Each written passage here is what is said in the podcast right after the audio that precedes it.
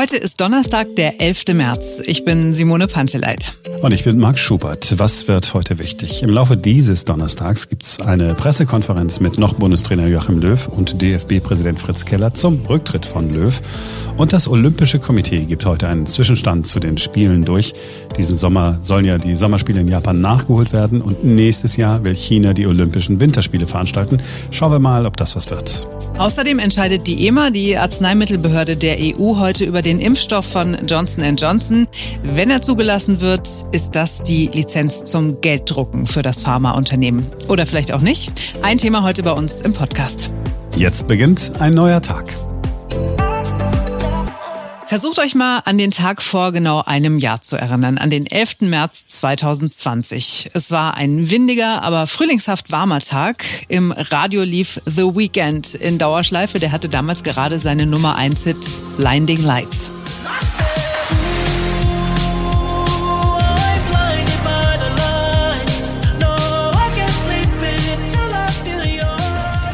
Ja, wo seid ihr gewesen? Vielleicht im Urlaub oder ganz normal bei der Arbeit, abends dann im Kino oder noch was trinken mit den Kollegen? Es ist der letzte Tag gewesen, an dem die Welt zumindest noch so halbwegs in Ordnung war. Denn der 11. März 2020 war der Tag, an dem Gewissheit geschaffen wurde. Corona ist damals offiziell zum Problem für die gesamte Welt erklärt worden. So klang das vor einem Jahr um 20 Uhr in der Tagesschau. Die Weltgesundheitsorganisation spricht mit Blick auf den Corona-Erreger mittlerweile von einer Pandemie, also einer weltweiten Ausbreitung.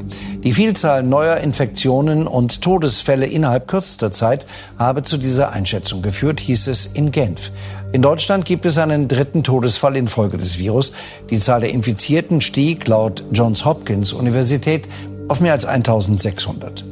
Es kam alles schleichend, aber mit dem Wissen heute dann doch mit Ansage. Das Jahr hatte begonnen mit irre schnell steigenden Zahlen in China. Ende Januar gab es schon den ersten Fall in Deutschland. Hatte man auch schnell im Griff. Dann im Februar der große Ausbruch in Italien. Im März kamen die Skiurlauber mit Corona zurück aus Eschkel und Konsorten. Insgesamt 114 Länder hatten Mitte März Corona-Fälle gemeldet. Die WHO hat deshalb heute vor genau einem Jahr ganz amtlich Alarm geschlagen. Thank you. Uh, good afternoon, everybody. Wir hören mal rein in die Pressekonferenz vom 11. März 2020. Es spricht der Generaldirektor der WHO, Dr. Tedros Adhanom. WHO has been assessing this outbreak around the clock. Die WHO hat den Ausbruch rund um die Uhr im Auge und wir sind deeply concerned zutiefst besorgt, sowohl über das alarmierende Ausmaß der Ausbreitung und den Schweregrad als auch über das alarmierende Ausmaß der Untätigkeit. Wir sind daher zu dem Schluss gekommen, Covid-19 als Pandemie zu bezeichnen. The assessment that COVID-19 can be characterized as a pandemic. Ja, viel mehr als solche Erklärungen abgeben kann die WHO nicht. Sie ist nur ein Ratgeber und sie hat der Welt damals einige sehr gute Ratschläge gegeben.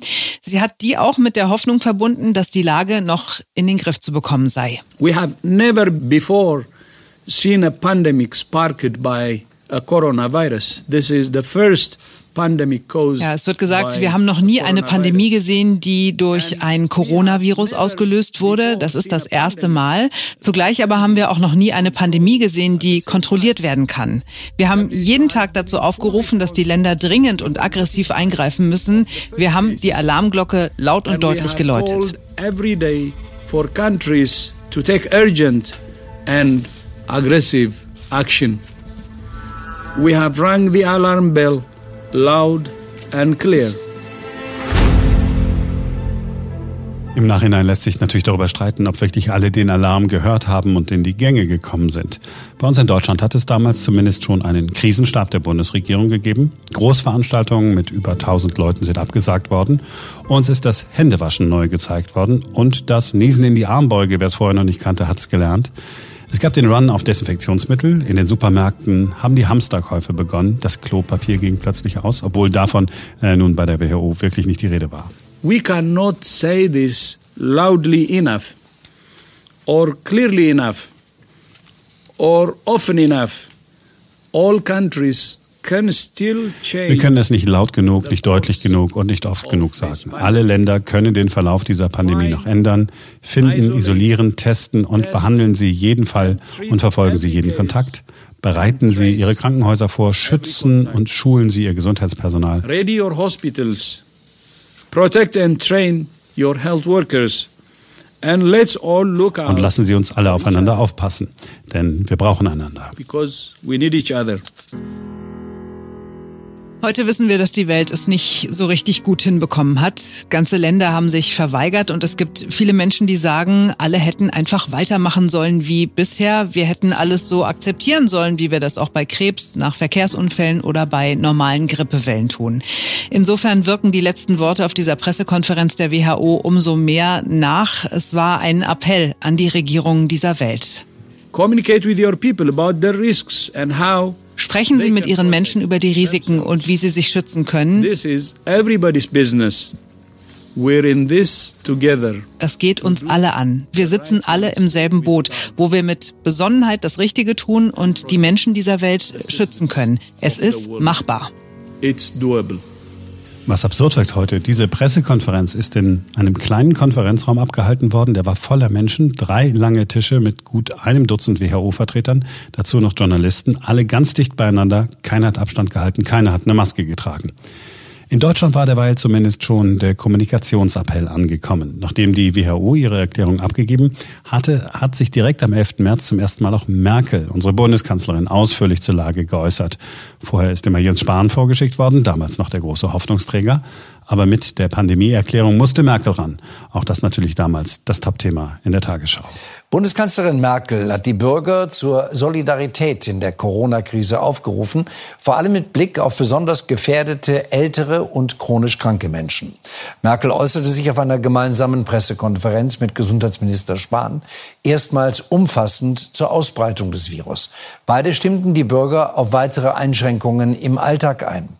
Die Kanzlerin sprach von einer außergewöhnlichen Lage. Da sind unsere Solidarität, unsere Vernunft, unser Herz füreinander schon auf eine Probe gestellt, von der ich mir wünsche, dass wir diese Probe auch bestehen können. Es ist nur der Anfang gewesen. Genau eine Woche später, am 18. März, hat sie unser Land in den ersten Lockdown geschickt. Heute sind wir ein Jahr weiter und vermutlich hätten wir alle nicht geglaubt, dass die Pandemie in diesem Jahr schon beendet sein könnte. Es sind die Impfstoffe, die in Rekordzeit entwickelt worden sind, die das Virus stoppen könnten, ausrotten, nicht aber vielleicht stoppen.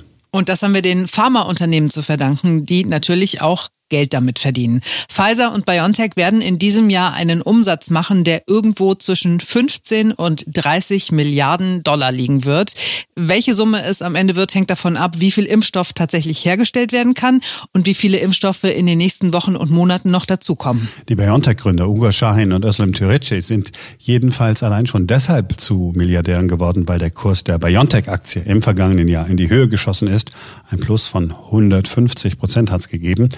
Das ist allerdings wenig, wenn man das mit Moderna vergleicht, das amerikanische Unternehmen, das auch einen mRNA-Impfstoff entwickelt hat. Der Aktienkurs ist um mehr als 350 Prozent bei denen gestiegen und die erwarten so Umsätze zwischen 18 und 20 Milliarden Dollar in diesem Wahnsinn. Jahr. Und dann ist da noch Johnson Johnson. Das ist der erste Impfstoff, bei dem eine einzige Spritze reicht. Heute wird die EU-Arzneimittelbehörde diesen Impfstoff ja voraussichtlich zulassen. Alles andere als eine Zulassung zumindest wäre eine große Überraschung. Zehn Milliarden Euro Umsatz werden bei Johnson Johnson erwartet in diesem Jahr. AstraZeneca wirkt dagegen schon fast mickrig mit zwei bis drei Milliarden. Das liegt auch daran, dass AstraZeneca sich verpflichtet hat, den Impfstoff zum Selbstkostenpreis zu liefern, solange die Pandemie andauert. Der Börsenwert von AstraZeneca ist sogar gesunken innerhalb eines Jahres um etwa acht Prozent. Das sieht aus wie ein ganz großes Milliardenspiel, aber das sind alles Umsatzzahlen. Wie viel am Ende übrig bleibt, ist nicht klar, denn die Kosten sind sehr hoch, die Herstellung ist kompliziert. Ein richtig großes Geschäft ist es wohl nicht, vor allem nicht, wenn wir noch mal eine andere Zahl dazu nehmen. Eine Woche Lockdown kostet uns in Deutschland 1,5 Milliarden Euro, schätzt das IFO-Institut. Das heißt, in zwei Wochen sind die Kosten so hoch wie für den gesamten Impfstoff von AstraZeneca weltweit in dem ganzen Jahr. Also teuer ist nicht der Impfstoff am Ende, teuer ist kein Impfstoff. Früher zu impfen ist besser als später zu impfen. Das war uns sowieso klar, völlig unabhängig von den Kosten. Wir sprechen ja von Menschenleben. Drei Impfstoffe sind zugelassen. Heute kommt wahrscheinlich Johnson Johnson dazu. Es ist also wirklich so, wie wir es Ende des vergangenen Jahres immer wieder gehört haben. Es fängt langsam an und dann kommen immer mehr Impfstoffe und dann wird alles besser. Damit das klappt, müssen die Hausärzte ran und die Betriebsärzte auch. Ja, sie sollen auch an irgendwie bald und auch schnell, aber nicht zu bald und auch nicht zu schnell. Jens Spahn hat mit seinen Kollegen aus den Ländern zusammengesessen und rausgekommen ist, ja, wischiwaschi. Es gab eine Erklärung, äh, die bei dem einen oder anderen Politikverdrossenheit aufkommen lassen könnte. Also, wie sieht die aus? Spätestens zum 19. April, also nicht Anfang April, wie man mal ursprünglich geplant hatte, soll es losgehen mit dem, ja, flächendeckenden Impfen oder teilweise flächendeckenden Impfen. Eigentlich nur schrittweise soll es losgehen, also doch nicht so richtig flächendeckend. Aber eigentlich wollten die Gesundheitsminister das gar nicht entscheiden und haben es deswegen auch nicht entschieden. Stattdessen soll das die Kanzlerin mit den Ministerpräsidentinnen und Ministerpräsidenten klären. Wann wird das geklärt? Die Antwort des Regierungssprechers lautet zeitnah. Was bedeutet das genau? Jedenfalls vor dem 22. März. Das ist der Tag, an dem man sich wegen Corona sowieso wieder hinsetzen wollte. Also genau genommen wissen wir es nicht, wie das nun ablaufen wird und wann es losgehen wird mit den Hausärzten und den Impfen dort. Und das ist vielleicht auch das, was Gesundheitsminister Spahn gestern früh im ZDF noch vor diesem äh, Treffen im Interview mit Dunja Hayali gemeint hat mit Erwartungsmanagement. Nun, wir werden ja in einem nächsten Schritt äh, im April die Hausärzte und die ärztlichen Praxen äh, einbeziehen, äh, sehr breit. Muss aber darauf hinweisen, die Impfmengen werden nicht gleich auf 20 Millionen im Monat oder gar auf 10 Millionen in der Woche wachsen. Ich muss jetzt alle mal ein bisschen aufpassen mit dem Erwartungsmanagement gerade. Also zum Management der Schnelltests und dem Management des Impfens kommt jetzt noch das Managen der Erwartungen hinzu. Eigentlich heißt Erwartungsmanagement ja nichts anderes als, wir versprechen euch mal nichts, muss aber zwangsläufig nicht bedeuten, wir lassen euch völlig im Unklaren. Äh, wir alle wissen, es hängt alles davon ab, wie viel Impfstoff am Ende da ist, aber es hängt natürlich auch davon ab, ob und wie viel Bürokratie und Impfreihenfolgevorschriften dem Peaks in den Oberarm auch noch im Wege stehen. Da hat Jens Spahn im selben Interview wenigstens angedeutet, dass es flexibler zugehen könnte. Äh, Im April wird es deutlich mehr Impfungen geben, aber noch nicht in der Größenordnung. So, das beginnt in den Haushaltspraxen dann stärker. Dort wird man flexibler schon priorisieren können. Die Ärztinnen und Ärzte kennen ja ihre Patienten und wissen, wer zuerst zu impfen ist. Und der nächste Schritt ist dann in Betrieben mit Betriebsärzten zu impfen, denn Sie haben recht, mit jedem Schritt, den wir gehen, äh, wird die Priorisierung natürlich oder muss flexibler gehandhabt werden. Äh, aber das ist auch absehbar gewesen. Wenn die über 70-Jährigen und die Älteren, Aber insbesondere die Menschen mit Vorerkrankungen, Herr ein Spahn. Impfangebot haben, dann können wir deutlich flexibler in die anderen Bereiche gehen. So ist es geplant. Kurze Nachfrage noch mal zu den Ärzten. Das heißt, die Impfreihenfolge bleibt. Es ist nicht der Privatpatient, es ist nicht, wer zuerst kommt, mal zuerst, nicht wer den besseren Draht zum Arzt hat. Ja oder nein? Ich habe ein sehr hohes Vertrauen in die Ärztinnen und Ärzte, dass sie zuerst diejenigen Patienten impfen wollen, die auch am meisten gefährdet sind. Das werden die auch so umsetzen. Also die Hausärzte und Betriebsärzte jedenfalls stehen bereit. Wir können uns sehr sicher sein, an ihnen wird es nicht scheitern. Ja, also ich würde sagen, die Ärzte werden wissen, was sie tun. Jede Impfung holt man sich ja genau da. Die machen das alles nicht zum ersten Mal. Hoffen wir mal, dass das nicht an irgendwelchen bürokratischen Nummern scheitert, weil das können wir hier in Deutschland wirklich sehr gut, ne?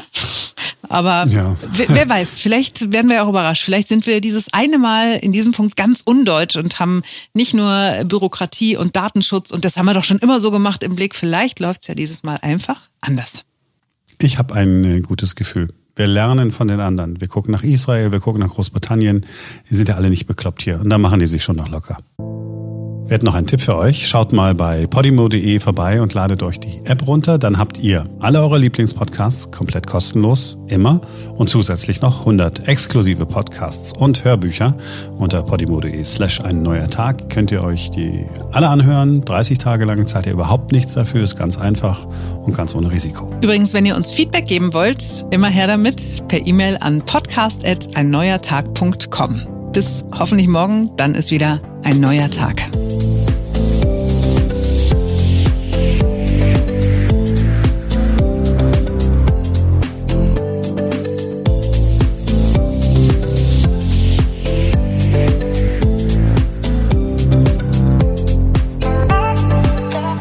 Ja, du kannst, aua, ich Mein Mikrofon springt mich hier an die ganze Zeit.